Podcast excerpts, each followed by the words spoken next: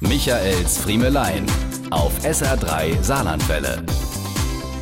Wer dieses Mal gewartet hat, der hat alles richtig gemacht. Wer beim Kaffee nicht auf jeden Trend aufgesprungen ist und weiterhin seine Tasse frisch per Filter aufgebrüht hat, der hat nicht nur bares Geld gespart, sondern der ist jetzt sogar ganz ohne eigenes Zutun total hip. Das Jahrzehnt der Krämer scheint vorbei. Die Kaffeetrinker von heute pfeifen plötzlich wieder auf den Schnurres vom goldbraunen Häubchen auf der nur dreiviertel vollen, dickwandigen, vorgewärmten Tasse. Der Pumpendruck interessiert sie nicht mehr die Bohnen Zitrone und Latte Macchiato und Co. sind längst wieder out.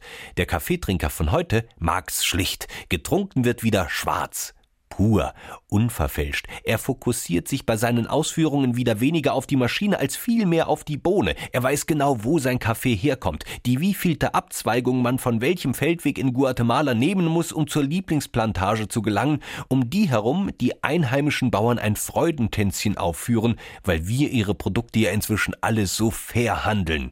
Aufgebrüht wird im alten Porzellanfilter und riechen tut's deswegen in unseren Küchen wieder wie früher bei Oma an aller Heiligen, wenn alle um den ausgezogenen Küchentisch herum saßen und das Verwöhnaroma in der Nase darauf warteten, dass der nächste Kaffee durch war.